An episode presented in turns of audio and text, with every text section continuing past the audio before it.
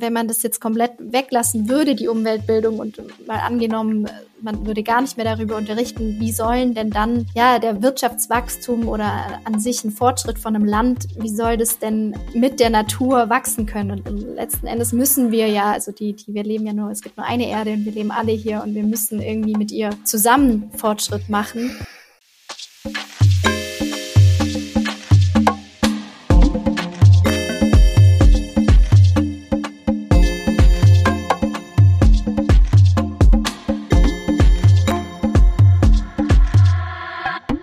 Hallo und herzlich willkommen zu Diaspora Talk Podcast. Wir teilen Perspektiven aus der Diaspora Community. Wir sind Tanja Schäffler und Rafael Sanchez Moreno.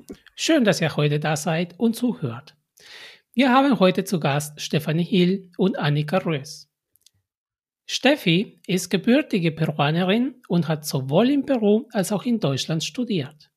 Sie ist Spezialistin für nachhaltige Stadtplanung und Architektin und seit sieben Jahren wohnt sie in Deutschland. Ihr Schwerpunkt ist die strategische nachhaltige Entwicklung und ist seit dem letzten Jahr bei Gaia Link und ist aktuell die Vizepräsidentin des Vereins. Annika kommt aus Deutschland und ist eine der acht Gründungsmitgliederinnen von Gaia Link, Sie besitzt einen Master im nachhaltigen Ressourcenmanagement der TU München. Als ehemalige Vizepräsidentin und jetzige Leiterin der Rechtsabteilung unterstützt sie den jungen Verein sowohl in Fragen der strategischen Ausrichtung als auch bei der juristischen Recherche. Gaia Link ist ein junger Verein und wurde in München gegründet.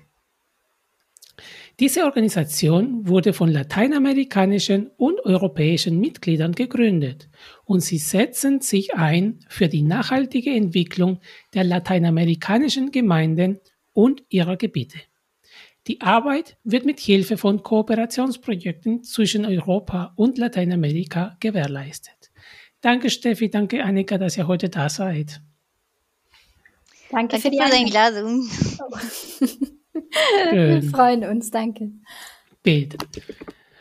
An die Zuhörerinnen, ähm, das ist die zweite Aufnahme, die wir starten. Wir hatten dummerweise vergessen, beim ersten Mal auf den Rekordknopf zu drücken ähm, und wiederholen mehr oder weniger jetzt die erste Hälfte des Gespräches. Aber umso schöner wird es, glaube ich, diesmal. Tanja, ich übergebe an dich für unser Kennenlernspiel. Yes. Hallo nochmal, liebe Annika. Hallo nochmal, liebe Steffi. Hallo. Ähm, wir legen gleich wieder los. Ihr kennt es ja schon. Ähm, diesmal mit neuen Fragen. ähm, Piercing oder Tattoo? Piercing. Piercing. Okay, da seid ihr euch einig. ähm, morgens oder abends? Morgens. Was macht ihr am liebsten morgens? Sport. Ich mache Sport und ich meditiere jeden Morgen. Hm, das finde ich sehr bewundernswert. ähm, ähm, Camping oder Hotel? Hm. Kommt drauf an, wo. Kann mhm. beides spannend sein. Zurzeit wahrscheinlich eher Hotel, weil es kalt ist. Ich würde sagen, heutzutage ein bisschen mehr Hotel. In der Vergangenheit, ich habe viel Campings gemacht, aber heutzutage, ich, ich bevorzuge Hotels. Okay. Und dann wäre meine letzte Frage, Gedankenlesen oder Zeitreisen? Zeitreisen. Gedankenlesen. Da seid ihr immer noch dabei geblieben, ja? Ja. ja. Okay, vielen, vielen Dank. Ich gebe weiter an Raphael. Danke. Danke, Tanja. Ähm, Steffi, Annika, ich würde gerne ein bisschen mehr über euch erfahren und fange mit Steffi und dann mit dir, Annika. Ähm, Steffi, als ich über deinen Lebenslauf, über den Lebensweg gelesen habe, habe ich tatsächlich ähm, eine Zeitreise ähm, gemacht. Ähm, ich habe auch in der gleichen Uni in Lima studiert wie du, in der Katholika Universität. Ich bin aber tatsächlich nach dem ersten Semester nach Deutschland gekommen. Du hast das komplette Studium in Peru absolviert, du hast in Peru gearbeitet und hast dich aus welchen Gründen auch immer entschieden, nach Deutschland zu kommen.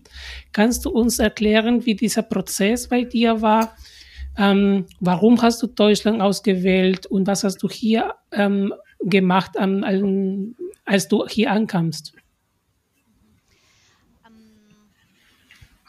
Ja, ich, als, als ich meine, meine Studium von Architektur beendet habe, äh, geschlossen habe, äh, habe ich mich entschieden, nach dass ich würde, dass ich ein, ein bisschen arbeiten würde und danach ein Master irgendwo in der Welt machen. Ähm, und dafür habe ich äh, recherchiert in, in, verschiedenen Universitäten, in verschiedenen Ländern. Aber äh, ich dachte, das Programm von der Universität Stuttgart war sehr interessant, weil es war ein Masterstudium, die der, äh, das ein, einem Jahr war in Stuttgart und äh, das zweite Jahr war in Kairo. Und ich dachte, das konnte eine super gute Möglichkeit für mich äh, sein, äh, wegen der Lebenserfahrung, äh, aber auch weil äh, beide oder beide Städte Stuttgart und Kairo haben äh, komplett verschiedene Ansichten äh, über die Stadtplanung. No? Und das konnte nur positiv sein, da diese, diese, ein bisschen diese Konfrontation zu haben von, von Ansichten. So ja, deswegen. Und dann nach dem Master bis hier geblieben. Genau. Ich habe das wirklich nicht, nicht so erwartet, weil ich dachte, ähm, ich würde sofort zurückgehen, nach, nach Peru zurückgehen. Aber ähm, ich habe einen sehr guten Job gefunden und deswegen irgendwie jedes Mal ist war ein bisschen stabiler und mehr stabil und deswegen habe ich geblieben. Cool. Annika, wir kennen uns ähm, teilweise über Ecken, ähm, teilweise auch hatten wir in einem früheren Projekt zusammen ähm, ein bisschen gearbeitet. Dennoch meine Frage an dich. Du hast in der TU München studiert. Ähm, was bringt dich dazu, mit den Südamerikanern, mit den Lateinamerikanern einen Verein zu gründen? Was waren deine Beweggründe? Genau, ähm, ja, also der Master an der TU München, der ist, sagen wir mal, zu 90 oder 95 Prozent mit Leuten von der ganzen Welt besetzt. Ähm, und so haben wir uns eben auch kennengelernt. Ähm, wir acht GründungsmitgliederInnen und äh, haben eigentlich schon, also in dem Master lernt man so viele Eindrücke und Fakten aus aller Welt und eben vor allem auch Negativfakten, also was alles schief läuft, wieso wir als Menschheit in vielen Bereichen überhaupt nicht nachhaltig mit unseren natürlichen Ressourcen umgehen und natürlich auch, äh, wozu das führen kann. Und ja, durch eine persönliche Reise dann noch vor dem Master oder ziemlich am Anfang ähm, nach Südamerika wurde mir das dann eben vor allem bewusst, eben in diesem Projekt dort vor Ort, ähm, wo ich ein bisschen freiwillig mitgeholfen habe in den Slums von Peru mit dem Verein, den du auch kennst, Rafael Ficus, ähm, wo die eben, ja genau, den Menschen vor Ort einfach so ein bisschen gezeigt haben, zum Beispiel unter anderem, äh, wie Kompostieren funktioniert oder was daraus alles entstehen kann. Und ja, da während dem Projekt ist mir eben aufgefallen, dass so diese westliche Welt, da hatte ich diesen ja, Kontrast eigentlich, dass, dass wir das in dem ganzen Wachstum oder auch die, der Wettbewerb, der so auf der Welt stattfindet, dass da, ähm, dass das Kreislaufsystem der Natur eigentlich irgendwie weggedacht wurde oder eben vergessen wurde ähm, und die Natur eigentlich die, genau die Zeit und Geduld braucht, sich zu regenerieren. Und ähm, ja, als ich da zurückkam, haben wir dann eben die Kommilitonen von meinem Masterprogramm zusammen uns zusammengesessen und haben gesagt, dass, dass wir das eigentlich irgendwie jetzt in Lateinamerika umsetzen können, dadurch, dass diese Kommilitonen jetzt auch wieder dort leben und vor Ort mit den ähm, ja, lokalen Gemeinden zusammenarbeiten können und dort auch Impact schaffen können, was mich eben so fasziniert hat, weil ich bei Ficus gesehen habe, dass das wirklich funktioniert und äh, in großem, ja, mit großem Erfolg funktioniert. Und daran war ich sehr interessiert, da weiterzumachen und zu helfen. Genau, so kam das zustande. Ich würde jetzt gerne anfangen mit der westlichen Weltansichten und so weiter, aber das lassen wir lieber für später, weil sonst ähm, kommen wir vermutlich auf die anderen Themen nicht. Ich finde tatsächlich das Thema super spannend. Ihr betrachtet in dem Verein ähm, über das Thema ähm, Umwelt und Umweltbildung und Natur ähm, aus einem bestimmten ähm, Betrachtungswinkel. Die anderen Vereine, die wir normalerweise hier auch in dem Podcast haben, die haben auch tatsächlich immer wieder diese Konfrontation, ne? westliche Weltansichten und lokale Weltansichten. Und im Endeffekt wichtig tatsächlich ist dieses Thema von Partizipation. Ähm, ihr seid tatsächlich ähm, ein, ein, ein, etwas ganz Neues bei uns im Podcast. Ähm, ihr seid quasi eine Exotenverein, weil ihr die, ersten, die erste Organisation seid, die tatsächlich das Thema Umwelt ähm, größtenteils prägen möchte und prägt. Und auf der anderen Seite, normalerweise interviewen wir Vereine, die hauptsächlich von Migranten ähm, gegründet werden oder wurden. Und ihr seid tatsächlich ein super spannendes Beispiel, wie wie das auch anders gelingen kann. Ähm, dass ich sagen kann, okay, ich bin Europäer oder ich bin Deutsche und ich bin jetzt Peruaner oder Ecuadorianer und lass uns einfach was gemeinsam machen. Ähm, um diese Arbeit und diese Chemie, die euch dann im Endeffekt auszeichnet, besser zu verstehen. Was ist Gaia Link? Was macht Gaia Link? Ähm, vielleicht könnt ihr auch ein bisschen anfangen mit dem Namen. Wie seid ihr auf den Namen gekommen? Ähm, und, und was macht ihr in, in, in dem Verein? Und genau. Vielleicht äh, kann ich mal starten mit, mit, dem, mit der Namensfindung. Da war Steffi noch genau. nicht daran beteiligt. Das wäre genau. super. genau, also Gaia Link sind ja eigentlich zwei äh, Worte und äh, Gaia ist eigentlich, also das, das Wort kommt aus dem südamerikanischen oder lateinamerikanischen lateinamerikanischen und steht eben für ja die Erde, so Mutter Erde, ähm, genau, und Link ist eigentlich dann das Akronym, sagt man, glaube ich, äh, also die Abkürzung für Linking International Nature Conversation. Also wir wollten einfach mit dem Namen so zum Ausdruck bringen, dass wir eine ganz andere Kultur und vor allem die eben die lateinamerikanische Kultur in dem Verein integriert haben durch unsere Mitglieder, aber auch durch die Partner vor Ort und durch die Projekte und dann eben diese Brücke zwischen ja Europa und Lateinamerika schaffen und das verlinken im Endeffekt und deshalb ist das N dann groß, weil wir uns auf die Nature ähm, fokussiert haben und so wollten wir das alles irgendwie schön in einem Wort ähm, direkt unterbringen, äh, genau, dass man uns erkennt. Ähm, ja, was hast du, was hast du noch gefragt? Allgemein, was wir machen, ne? Genau.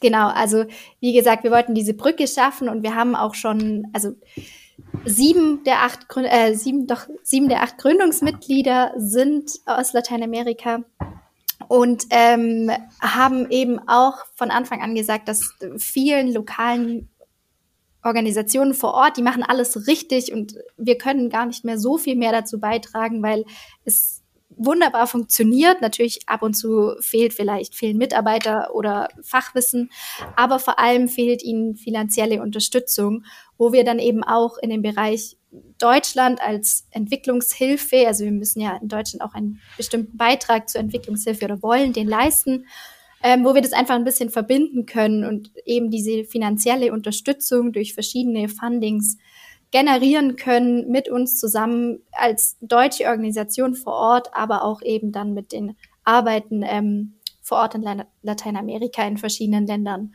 umsetzen können.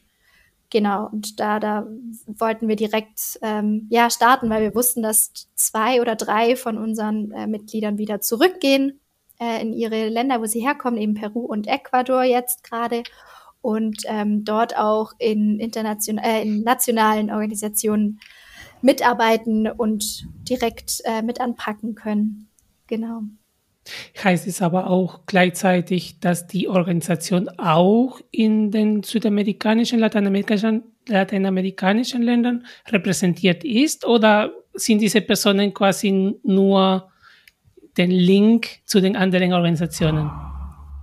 Also jetzt momentan, wir sind sozusagen schon dort auch vertreten, eben durch die Personen, weil die eben dort leben und arbeiten und direkte Ansprechpartner sind.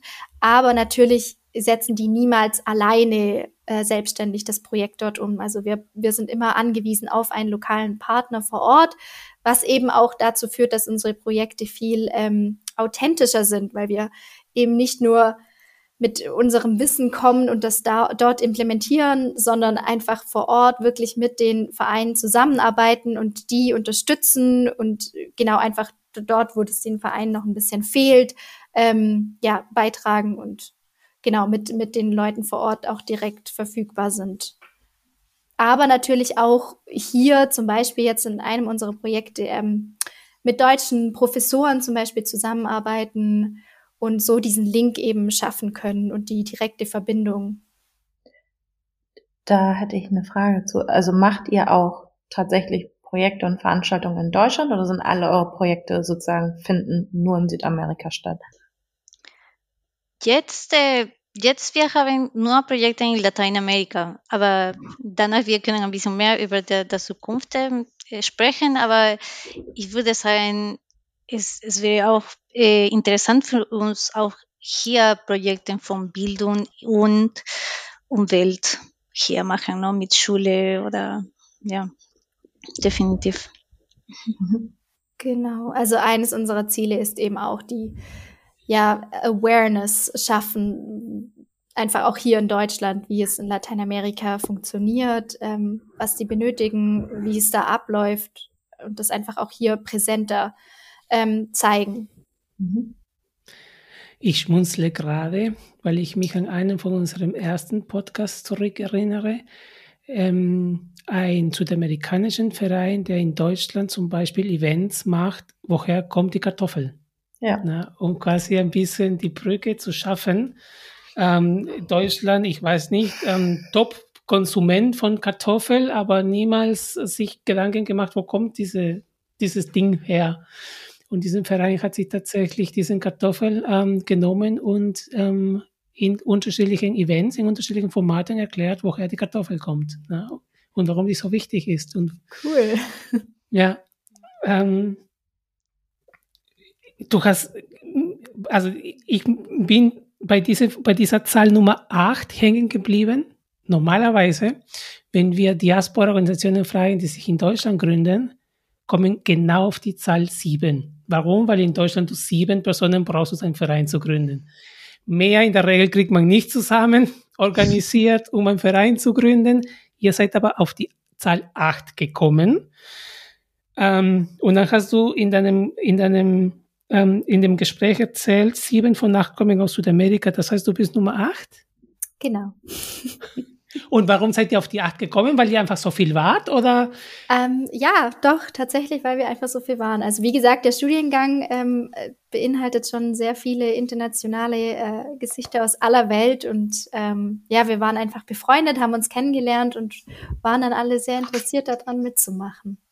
Und es hat sich dann so peu à peu gesteigert. Also wir waren auch erst fünf, dann kam irgendwie noch einer dazu und plötzlich kamen dann noch zwei dazu und also es war perfekt auf der Homepage ähm, von euch ähm, und ihr macht auch auf die Social Media Kanäle Werbung für euren für das aktuelle Projekt, das ihr habt mit Unterstützung von GIZ ZIM, äh, von dieser Förderung. Könnt ihr ein bisschen uns über das Projekt erzählen? Was macht ihr in dem Projekt? Ja, so zum Beispiel, ähm, wir haben zwei Projekte im Moment. Eine ist in, in Ecuador. Ähm, Eh, diese de, de Projekte in Ecuador ist, ist, ist sehr interessant, weil ähm, es, äh, es ist in eine, ein Hotspot von, von Biodiversität äh, in Ecuador äh, und ähm, so wir arbeiten mit, mit Studenten, circa 700 Studenten sind unsere, unsere Target. Ähm, und wir arbeiten mit Lehrern und äh, mit Forschern. No? Und die Idee ist, äh, die Kenntnisse, die normalerweise in, in zwischen, zwischen Wissenschaftlern ist, äh, das in, in eine pädagogische Art bringen zu, zu, zu den Kindern. No? So sie können äh, besser ähm, was ist appreciate auf Deutsch? Wertschätzen. Wertschätzen äh, ihre, ihre Natur und ähm, ja, in allgemeine. Da, das ist das Projekt in Ecuador. Ah ja, und sorry, wir haben, ähm, es gibt auch äh, Pilotprojekte, äh, von in welche verschiedene Methoden sind erstmal probiert. So danach äh, wir können eine, eine große Einfluss mit einem besseren Feedback haben. Ne? So, vielleicht, Annika, möchtest du etwas dazu mitbringen? Genau, also erst ähm, heute hat Valeria, eben unsere Projektmanagerin vor Ort in ähm, Ecuador, beziehungsweise im Süden Ecuadors, äh, Loja und Zamora heißen die Städte oder die Regionen, ähm, eben von den Pilotimplementierungen erzählt, was Steffi jetzt gerade schon angesprochen hat. Und ähm, ja, da hat sie jetzt an einer Schule schon ähm, das Arbeitsbuch, was wir eben gemeinsam mit deutschen Professoren, aber auch mit der wissenschaftlichen Station vor Ort in Ecuador ähm, erarbeitet haben. Es ist super schön geworden, es ist kindergerecht, äh, macht total viel Spaß. Also wir hatten schon ein paar Einblicke in dieses Arbeitsbuch.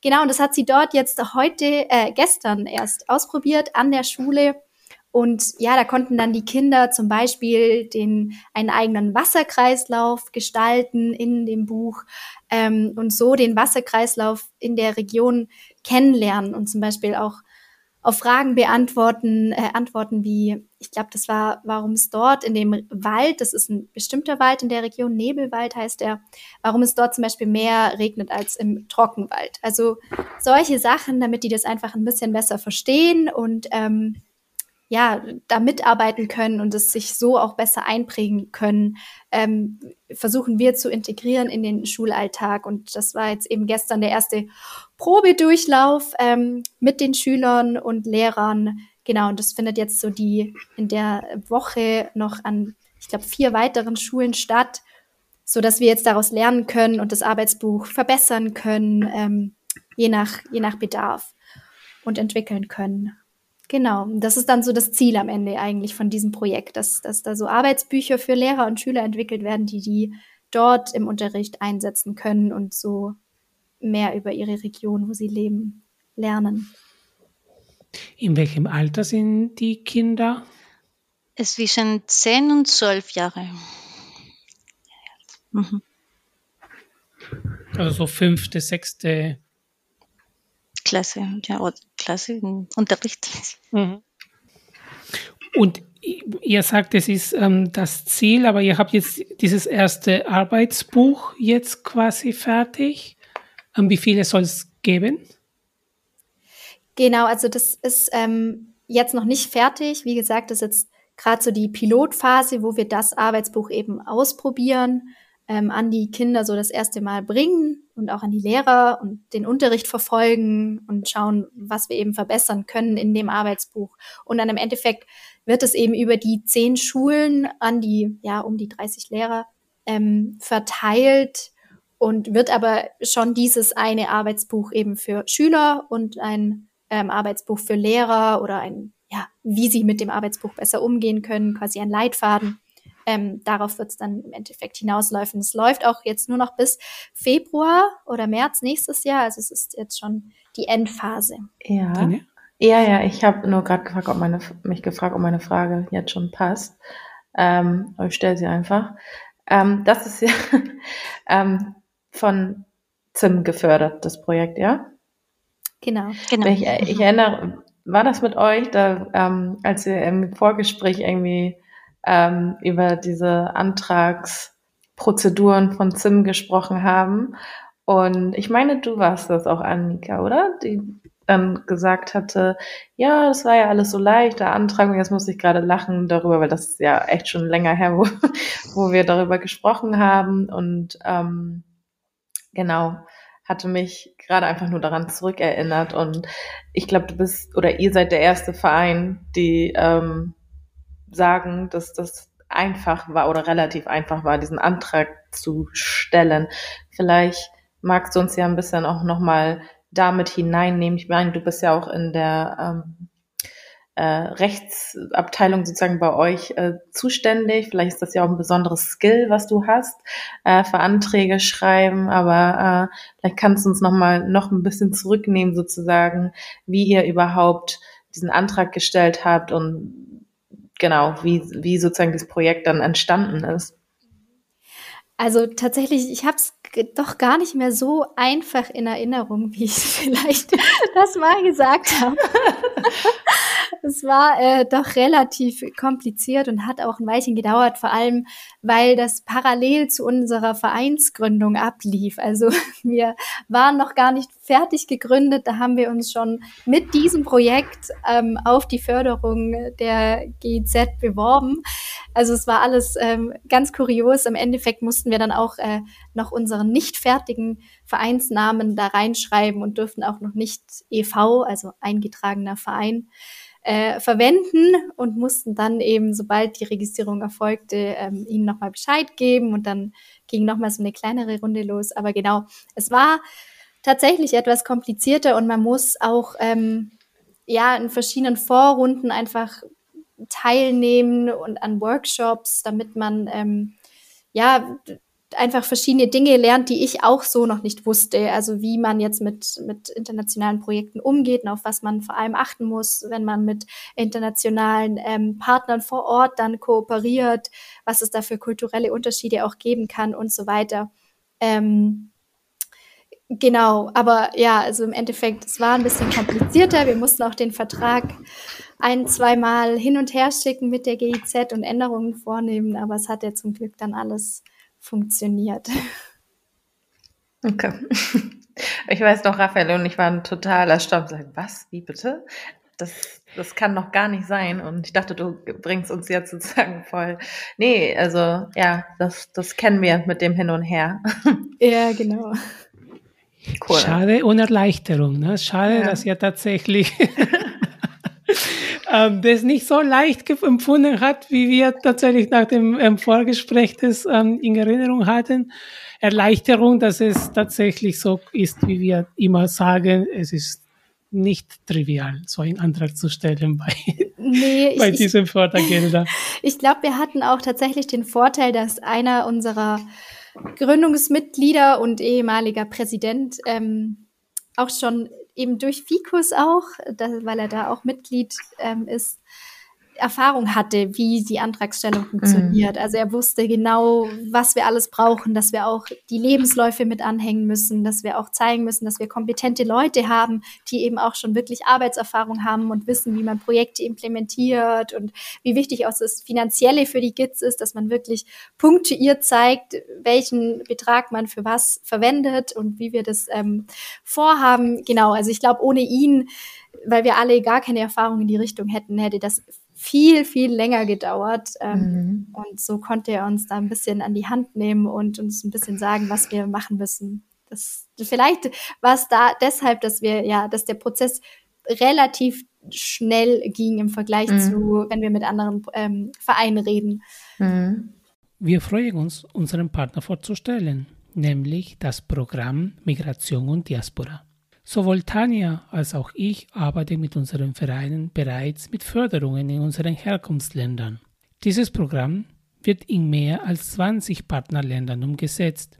Im Auftrag des Bundesministeriums für wirtschaftliche Zusammenarbeit BMZ von der Deutschen Gesellschaft für internationale Zusammenarbeit, die. Dieses Programm unterstützt Menschen mit Migrationsgeschichte dabei, die Lebenssituationen von anderen Menschen in ihren Herkunftsländern zu verbessern und nachhaltige Entwicklung zu ermöglichen. Vielen unseren Gästen haben bereits ihre Perspektive dargestellt und über die eigenen Erfahrungen in diesem Bereich berichtet. Dazu werden neben gemeinnützigen Projekten von Diaspora-Organisationen auch Einzelpersonen gefördert, die für einen kürzeren oder längeren Zeitraum zurückkehren um im Partnerland in einer gemeinnützigen Institution zu arbeiten. Auch Menschen, die ein innovatives Unternehmen in ihrem Herkunftsland gründen möchten, können eine Förderung erhalten. Besonders gute Chancen haben Bewerbungen, die einen Beitrag zur Gleichberechtigung der Geschlechter leisten. Ein Grund, diese Staffel sich anzuhören. Auf dem Informationsportal diaspora2030.de findet ihr nähere Infos zu diesen Themen. Noch einmal diaspora2030.de. Und jetzt viel Spaß mit dem Rest der Folge. Ich stelle die obligatorische Corona-Frage. Ihr macht ein Projekt in Ecuador, ein Bildungsprojekt in Schulen. Ähm, Corona und Schule sind nicht kompatibel, Schule sind geschlossen, ähm, Kinder gehen nicht in die Schule und machen alles online, wenn überhaupt. Wie habt ihr mit der Pandemie, wie seid ihr mit der Pandemie umgegangen?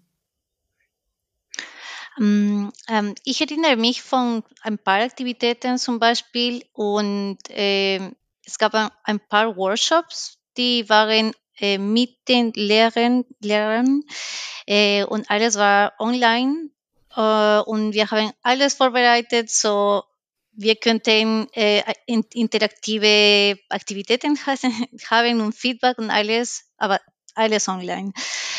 Ähm, Anni, genau. vielleicht. Ja, der, der Projektstart hat sich tatsächlich auch ähm, um ein oder zwei Monate nach hinten geschoben, weil das Jahr 2020 dann losging mit unserem Projekt, also im Frühling 2020, wo eigentlich auch Corona äh, losging. Und genau, das hat sich ein bisschen verschoben. Genau, Steffi, mit den Workshops, die wir eigentlich vor Ort durchführen wollten, mussten wir dann digital machen. Aber jetzt im Endeffekt glaube ich, ähm, es hätte schlimmer kommen können mit Corona. Ich glaube, jetzt ähm, läuft es ganz gut. Also was wir von Valeria vor Ort mitkriegen, ist immer noch nicht optimal natürlich, aber ähm, genau, wir hoffen, dass es jetzt mal so bleibt und wir das weiterhin so durchführen können. Und ich glaube auch, dass ähm, es es gab ähm, auch Workshops, ich glaube, vor Ort, aber alle waren draußen und sie, sie haben alles gemacht mit den richtigen Maßnahmen und deswegen, ich glaube, es war relativ gut, ne? Der, der, der Prozess. Mhm. Weiterhin viel Erfolg und dass die Pandemie jetzt in Ecuador euch nicht ein paar Striche durch den Raum macht. Anni, ich hatte vorhin in Erinnerung, ähm, du hast erzählt, ne, du warst in, in, in Lima, in Peru, hast mit Ficus ähm, gearbeitet und da hast du diese Kompostierungsanlage ähm, gesehen oder mitgearbeitet dort. Ähm, da gab es einen Junge, der das Ganze miterlebt hat und der ist letztes Jahr ähm, tatsächlich auf Ficus, ähm, ist er hingegangen und sagt, ihr müsst wieder zurückkommen diese Kompostierungsanlage funktioniert nicht mehr, ähm, unterstützt uns. Ähm, und ich habe mich da jetzt erinnert, dass du das erzählt hast. Also wir haben im, mein Verein Latinka kooperiert sehr viel mit Ficus. Wir haben letztes Jahr diese Kompostierungsanlage auf Vordermann gebracht. Und da ist jetzt mir dieses Thema Partizipation ähm, tatsächlich nochmal ähm, auf, den, auf den Kopf gekommen. Ähm, weil ich, das hast du vorher erzählt, westliche Welt. Ähm, ich fand es ganz krass, wie du es formuliert hast. Ne? Die Umwelt wurde weggedacht. Also es ist schon eine sehr krasse Formulierung, aber die tatsächlich, glaube ich, schon für vieles passt. Und ich, wenn ich das Projekt richtig verstehe, dass ihr jetzt im Ecuador und insgesamt so wie ihr das alles umsetzt, ihr seid auch sehr partizipativ unterwegs. Wie empfindet wie empfinden die anderen, wie empfinden quasi eure Zielgruppe diesen partizipativen Ansatz? Sind Sie damit einverstanden? Finden Sie sich wohl? Finden Sie sich dann unwohl, weil Sie eben diese ganze Thematik drumherum, Umwelt ist doch wichtig und die Mutter Erde ist wichtig, aber die letzten 20, 30, 500 Jahren hat man auf die Natur überhaupt nicht geachtet. Wie empfindet eure Zielgruppe diesen neuen partizipativen Ansatz? Also, was wir jetzt bisher mitbekommen haben, sowohl in Ecuador als auch ähm, in unserem Projekt in Peru, da haben wir gerade auch ein kleines gestartet vor ein, zwei Monaten, ähm, dass es dadurch sehr gut ankommt, dass wir eben, dass unsere Mitglieder wirklich auch dort leben oder von dort kommen und mit ihnen zusammenarbeiten. Also ich glaube, es wäre was anderes, ähm, wenn jetzt zum Beispiel ich dort hingehe und denke, ich, ich, könnte da jetzt irgendwas ähm, umsetzen und, und anders machen, obwohl ich gar nicht so wirklich verstehe, wie die Menschen dort anders leben oder wie die Kultur ist, einfach weil ich es weil ich's natürlich nicht kenne. Also ist ja ganz normal. Auch äh, je mehr ich mich damit auseinandersetze, klar, desto mehr verstehe ich das natürlich auch. Aber im Grunde bin ich dort nicht aufgewachsen und ich glaube, deshalb kommt es da, also was wir jetzt von Valeria oder in Peru von Cynthia mitbekommen, tatsächlich sehr, sehr gut an, dass sie sich irgendwie so auch ein bisschen an der Hand genommen fühlen und eben wissen, hey, wir sind nicht allein. Und ähm, ja, da sind welche, die, die ja kümmern sich oder, oder caren, ich weiß gerade gar nicht das deutsche Wort, ja. Ähm, mhm. ja, nehmen uns einfach ein bisschen an der Hand. Wir sind nicht allein und wir, wir schaffen das zusammen und ähm, bauen da was, was Tolles auf. Also so haben wir bisher den Eindruck, oder Steffi? Ja, ja, komplett. Ähm, aber ich würde auch sagen, von, von unserer Zielgruppe, so, ich, ich habe äh, für fast elf Jahren in Cusco gelebt. Und ich finde, dass ähm, die Leute in den Anden oder, oder in der Dschungel, äh, wir wertschätzen wirklich Mutter Erde. Und, und deswegen ähm, ja, vielleicht nicht alle, aber, aber ich glaube, am meisten die, die Leute kümmern sich so viel um Mutter Erde und sie versuchen mehr zu lernen und, und, und mehr, etwas mehr zu machen. So, ich habe das Gefühl, dass, dass sie möchten auch mitmachen, ne? So. Mhm. mhm. Genau, also das, das glaube ich auch auf jeden Fall. Das wurde mir eben auch bei der Reise bewusst, dass es eigentlich ja dort die Natur viel mehr integriert ist und wir eben die westliche Welt ist so wegdenken, also nicht wegdenken im Sinne, wir haben, wir, wir, das ist ja schon ein bisschen eine Ausbeutung im Sinne von, dass wir das, das, das Kreislaufsystem oder Prinzip der Natur einfach nicht so wirklich mitdenken oder nicht berücksichtigen, dass wir das einfach die Ressourcen als, end, äh, als unendlich sehen, obwohl sie endlich sind. Und ich glaube, das, das habe ich eben auch in Südamerika gesehen, dass es eigentlich dort ähm, anders ist. Und deshalb ist es auch bei Geierling so spannend, dass wir so das beide aus, aus also das Beste aus beiden Welten sozusagen ähm, versuchen zu verknüpfen und verbinden und integrieren und implementieren wollen. Ich bin ähm, ein Stadtkind, ich bin ein Lima-Kind. Ja, also ähm, ich bin tatsächlich, ähm, und jetzt, wo ich in Deutschland bin, ich, ich, ähm, ähm, ich, ich nehme das jetzt komplett anders wahr, aber wenn man ähm, in eine Megastadt wie Lima aufwächst, wo alles nur Zement und Beton und Grau ist und ganz wenig Natur, dann hat man einfach ganz wenige Berührungspunkte zu diesen Themen. Unabhängig davon, dass wir überhaupt nicht lernen, mit unserer Natur und mit unseren Ressourcen umzugehen. Ne? Was in Peru am Wasserverbrauch existiert, obwohl wir Wasserknappheit haben ohne Ende, ist, ähm, ist fast kriminell. Ne? Ich weiß nicht, Tanja, du warst jetzt die letzten Monate mehrmals in Ghana. Mhm. Hast du das, dieses Thema Klima und Natur und, und Kreislaufsysteme ein bisschen mitgekriegt? Ja, tatsächlich. Ähm, ich rede auch seit Tagen mit ganz vielen Freunden drüber. Es regnet unglaublich viel in Ghana und es ist nicht Regenzeit. Und es sind richtig krasse, ähm, so wie nennt man das, Heavy Showers, also richtig krasse Regenfälle. Und die Stadt über ist teilweise überschwemmt. Ähm, ähm, diese Kanalisationssysteme in Ghana sind halt echt nicht gut. Auf dem Land sowieso andauernd Überschwemmung, aber halt in der Innenstadt kommt der ganze Müll dann irgendwie mit hoch. Ne? Und das war, ich weiß nicht, ich war letztes Jahr in Ghana, das ist mir nicht aufgefallen, aber ich bin jetzt halt in einer Zeit, wo eigentlich es nicht so viel regen sollte und es macht einem schon irgendwie Sorgen. Und ich, ich versuche die ganze Zeit so mit so Freunden zu sprechen, die dort leben, so, ob denen das auch auffällt oder ob, ob ich mir das einbilde. Und die sagen so, ja, ist denen auch schon aufgefallen, aber die verknüpfen das gar nicht irgendwie mit Klimawandel oder irgendwie, sondern ja, ist halt irgendwie, es regnet einfach irgendwie mehr jetzt. Es ist irgendwie so. Und ähm, also das ist mir auf jeden Fall aufgefallen. Sehr extrem dieses Mal, weil es hat wirklich, war jetzt fast acht Wochen da mit irgendwie anderthalb Wochen Unterbrechung. Und in der Zeit hat es jeden zweiten Tag eigentlich ähm, kurze Schauer gegeben und dann aber auch krasse, dolle Schauer. So, also es war schon auffällig, fand ich. Die Themen, die ihr mit dem Verein umsetzt, sind dann Bildungsthemen. Bildung dauert lange, Bildung braucht Zeit. Habt ihr Ideen oder Ansätze, wie man kurzfristig auch was machen kann?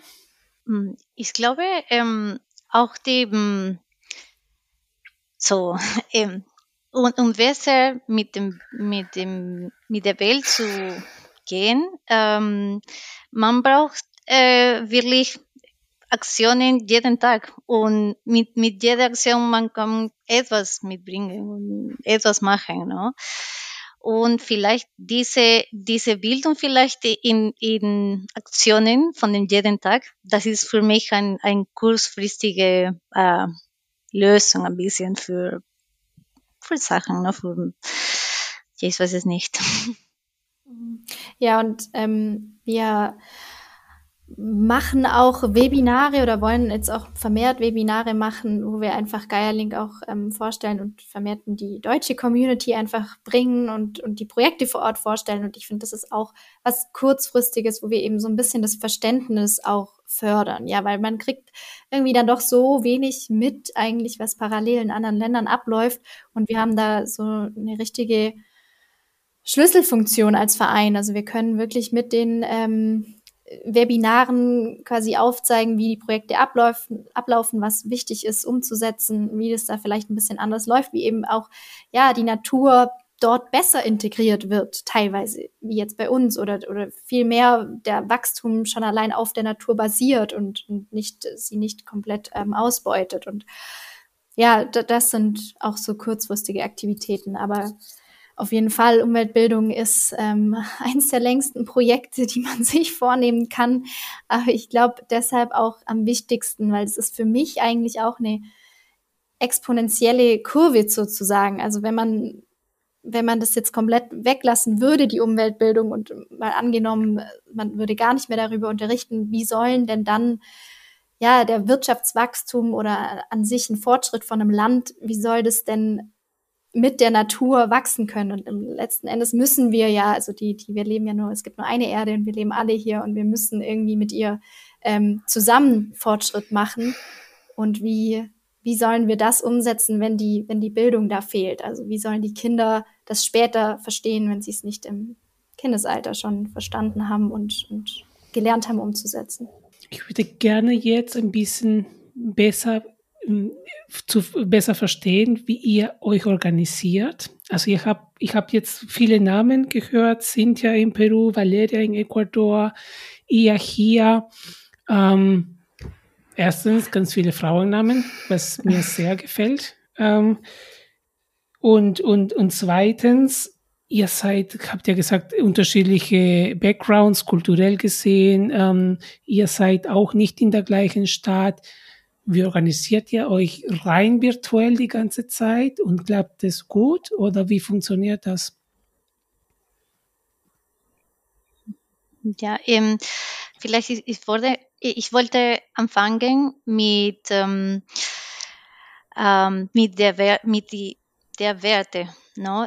Und eine von unseren Werten ist, ist Respekt für, füreinander und Respekt für unsere Zeit und ähm, so wir versuchen wirklich, dass äh, wir haben eine Bilanz zwischen Motivation und ähm, und wie viel Zeit haben wir? So, das ist immer ein Heraus eine Herausforderung, aber ich glaube am am, äh, am wichtigsten es ist Respekt. Und das war ganz klar für mich, als ich angefangen habe, dass diese, äh, diese Werte waren wie eine Wirbe, eine like, wir renovieren wie die, die Struktur von, für, für unsere Verein. Ähm, okay, aber äh, auch für, von, von, der, von einer konkreten Perspektive. Äh, wir organisieren uns äh, durch ja, äh, Online-Meetings und wir bevorzugen äh, am Wochenende zu arbeiten, weil wegen der Zeit, Zeitänderung, der, der Zeit äh, no, Verschiebung, Verschiebung ist es besser für, für uns noch die, die Meetings am Wochenende zu haben. Ja. Genau, ja, und, und vielleicht dazu noch, also Geierlink ist unterteilt jetzt gerade noch in fünf Ressorts sozusagen. Und ja, zum Beispiel, ich bin ähm, jetzt Head of Legal, dann gibt's aber auch noch Finance, was ja auch wichtig ist, ähm, gerade in Deutschland.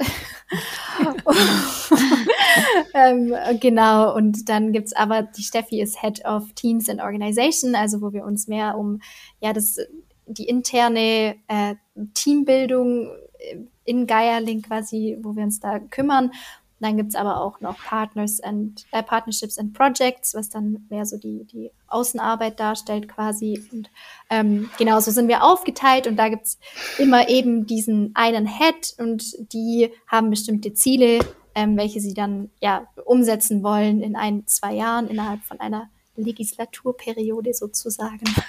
Und Genau, dann äh, wird sich auch regelmäßig digital mit dem Vorstand getroffen, dass man das einfach bespricht, wie wir vorankommen. Ähm, aber wir haben es jetzt auch tatsächlich diesen Sommer geschafft, fast alle, außer natürlich Ecuador und Peru, uns äh, live in München zu treffen für unser Sommerfest. Ähm, es war das erste Mal auch mit den neuen, ganz neuen Mitgliedern. Ähm, genau, es war super schön haben einen ganz tollen Tag verbracht an der Isar. Jeder hat auch noch mal so ein bisschen die Story erzählt, weil ja alle oder viele in München studiert haben, ähm, was ihnen in München widerfahren ist, was so der erste kulturelle Schock war, als sie in Bayern, in Bayern ankamen. Genau, und dann haben wir das ausklingen lassen an der, an der Isar zusammen mit Schön. ein paar Snacks und es war echt wunderschön. Also das haben wir geschafft. Ist zwar viel zu selten leider, aber immerhin. Ähm, so wie ihr das gerade beschreibt, klingt super professionell, wie ihr organisiert seid. Also alleine dieses Thema Werte. Ja, ähm, war von Anfang an klar, weil ihr seid eine super junge Organisation, war von Anfang an klar, ihr braucht so eine Struktur, ihr braucht Werte.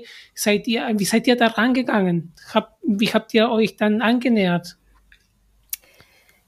Ja, vielleicht sage ich das auch ganz kurz, weil ich eben im, im ersten Vorstandsteam war und ich glaube, da hat tatsächlich auch wieder die Erfahrung von, von dem Präsidenten Diego ähm, sehr viel mit reingespielt, weil er eben schon wusste, dass es wichtig ist, sich direkt Ziele zu setzen, so dass das, also es war so die erste Struktur eigentlich. Wo wollen wir hin mit dem Verein? Was ist wichtig? Auch die Außenwirkungen. Es war relativ schnell klar, dass wir eine Website brauchen, damit wir so ein bisschen, ja, Authentizität gewinnen und auch, ja, also es bildet alles so ein bisschen auf so eine Reputation eigentlich im Endeffekt bei einem guten Verein. Und wir wussten auch, dass die Zusammenarbeit mit der GIZ jetzt richtig gut laufen muss oder soll, damit wir in Zukunft auch noch wieder solche ähm, ja, finanziellen Unterstützungen bekommen. Und das alles war eigentlich relativ schnell klar und die strategischen Ziele haben wir uns auch relativ schnell festgelegt und dann ging es so ja darum eigentlich, wie wir diese Ziele umsetzen. Und dann wurde es natürlich schon konkreter, dass wir dazu nicht nur wir drei, also nicht nur der Vorstand das machen kann, sondern wir irgendwie Unterstützung brauchen und ähm, in verschiedenen Bereichen. Und dann haben wir so diskutiert, was können denn die ähm, Bereiche sein. Und genau, ich war auch schon in einem anderen Verein und wusste eben, dass es auch in so Ressorts ähm, aufgeteilt wurde, der Verein. Und dann haben wir das so ein bisschen ja gespiegelt und es hat sehr gut funktioniert und kam auch sehr gut an bei den anderen Mitgliedern. So erfrischend, das zu hören von einem jungen Verein, von jungen Menschen. Das finde ich so schön. ich finde es auch einfach ähm, sehr cool, dass sich, also das haben wir öfters ja schon das Thema so, aber dass sich dieses ja, Image von Verein so einfach verändert. Ne? So ein bisschen so ein Rebranding, viele junge Leute das jetzt auch wieder nutzen und alle möglichen Themen halt ähm, damit reinbringen. Also nicht dieses äh, typische Gesangsverein oder wie heißt das, die ähm, Jäger, nicht Jäger, ihr wisst schon. Doch Jagdverein, oder? Jagdverein, Jagdverein und, und Co. Also was ja auch, es ist ja auch legitim alles, so, aber ich persönlich finde es ganz cool, dass ähm, ja, da so ein Rebranding irgendwie stattfindet in der Vereinslandschaft und ja, es alles so ein bisschen ein neues Image bekommt. Ja, voll. Insbesondere auch, weil alles unter diesem Dach ähm, e.V. fällt. Ne? Also mhm. für alles hast du ein e.V., egal was du machst. Ne? Und manchmal sind die Themen nicht mehr so aktuell oder nicht mehr so sexy. Ne? Ja. Ja, und es ist also für mich auch überraschend gewesen, dann doch, wie einfach im Endeffekt, wenn du wirklich Impact haben willst, wie einfach du sie eigentlich machen kannst. Also ich, mir war das davor gar nicht so wirklich bewusst, dass es, es ist klar, es ist, dauert einen Moment und man muss da auch wirklich Motivation und Zeit reinstecken, einen Verein zu gründen und ähm, aber wenn du es wirklich machen willst, dann kannst du es auch machen. Und das, das, ich glaube, da habe ich mich davor gar nicht so wirklich damit auseinandergesetzt und war im Endeffekt jetzt total überrascht, wie schnell es ging und wie schnell wir auch jetzt Impact durch unsere Projekte haben. Also es ist eigentlich ähm, ja nur ein Aufruf an alle, dass, dass es echt äh, geht, wenn man will. Einfach machen.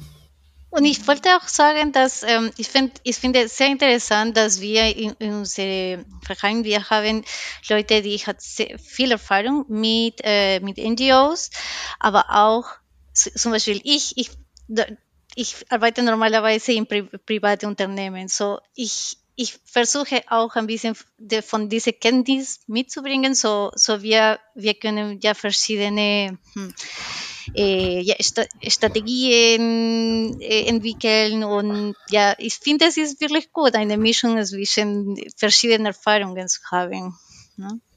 Und ich finde es tatsächlich weiterhin erfrischend, weil ihr redet auch so von Impact und ja, wir schaffen das und wir machen das einfach. Ich finde es echt tatsächlich richtig, richtig cool. Welche Ideen habt ihr noch? Was seht ihr euch noch in ein paar Jahren? Was möchtet ihr alles noch erreichen? Welche Ziele habt ihr tatsächlich noch vor euch? Große Fragen. Insbesondere bei so einem Thema, das muss man auch schon sagen. Also jetzt haben zwei Wochen ähm, ganz viele Menschen über die, das Klima in der Klimakonferenz in Glasgow gesprochen. Jetzt ist fertig, wer, was auch immer am Ende rauskommt. Ähm, und ihr seid in so einem Thema, das eigentlich überhaupt keine Diskussion bedarf. Man muss es einfach tun. Trotzdem passiert nicht viel. Ne? Es sind andere Interessen, die die mhm. Priorität haben, aber nicht das Wichtige. Was habt ihr alles noch vor? Ich kann anfangen. ähm, so, in meinem Fall, ich würde gern ein, ein Projekt mit das mit äh, äh, nachhaltiger Städtebau zu tun hat, äh, in der, in der Zukunft, Zukunft machen, weil ich denke, ähm, Stadtplanung in Lateinamerika ist ein großes Problem. Und ähm, und ich glaube, es gibt äh, hier Kenntnis und Motivation äh, und etwas zu, zu, ähm, zu beibringen. Ich glaube, es ist und mhm. die Sache ist, ähm, dass ich, ich denke, in Universitäten in Peru, äh, es gibt auch Interesse äh, zu lernen über Stadtplanung auch. So, ich würde gerne etwas in diese Richtung machen. Zum Beispiel, es ist eine, eine eine sehr per, äh, persönliche Wunsch, aber ja, das im Moment. Ja, ich glaube, das war auch so ein so eine Challenge, die wir anfangs hatten von Geierlink, weil wir natürlich alle so ein bisschen Experten auf einem anderen Gebiet sind und wir wollten das alles ähm, bündeln und so, so, ja, so gut wie möglich einfach weitergeben, dieses Fachwissen obwohl wir eben jetzt wie Steffi ähm, Expertin in nachhaltiger Stadtplanung, dann haben wir aber auch noch für Abfallmanagement oder für ähm, Nature-Based Solutions, also natürliche, ähm, ich weiß auch das deutsche Wort naturbasierte, naturbasierte Lösungen. Lösungen genau. ähm, genau, da haben wir auch einen Experten, der daran arbeitet. Also wir mussten das alles irgendwie kombinieren und deshalb ist es jetzt vor allem der Fokus auf Umweltbildung, wo wir dann eben verschiedene Projekte, je nachdem, was jetzt bei den Schulen oder von dem Land gerade am meisten benötigt, gefordert wird, ähm, wo wir dann eben dieses Fachwissen mit einbringen können. Aber so in der Zukunft wünsche ich mir auf jeden Fall, dass wir noch weiter wachsen, dass wir vor allem äh, Verstärkung noch in den lateinamerikanischen Ländern, wo wir jetzt gerade vor Ort präsent sind, ähm, noch mehr Mitglieder generieren und, und ja, dass, dass wir einfach noch mehr Projekte implementieren können, ähm, vielleicht auch noch größere Projekte. Vielleicht schaffen wir es dann auch mal, Steffis Wunschprojekt äh, nachzugehen. Das klingt nach einem sehr großen Projekt. ähm, genau, aber das ist so eigentlich für mich ähm, das Ziel, einfach so viele Menschen wie möglich, ähm, ja, einfach Impact zu haben auf so viele Menschen wie möglich, aber auch mit so vielen Menschen wie möglich zusammenzuarbeiten und von ihnen zu lernen vor Ort, was eben auch wichtig ist. Ähm, genau. Und so, so sehe ich Gaia Link auf jeden Fall gut wachsen. Also es hat äh, in den letzten Monaten auch gut funktioniert, kamen doch ein paar neue Mitglieder dazu. Ähm, genau, und das hoffe ich, dass es einfach so weitergeht. Und damit es so weitergeht, müssen die Zuhörern und alle Leute da draußen wissen, wie man euch erreichen könnt. Wie kann man in Kontakt kommen mit euch?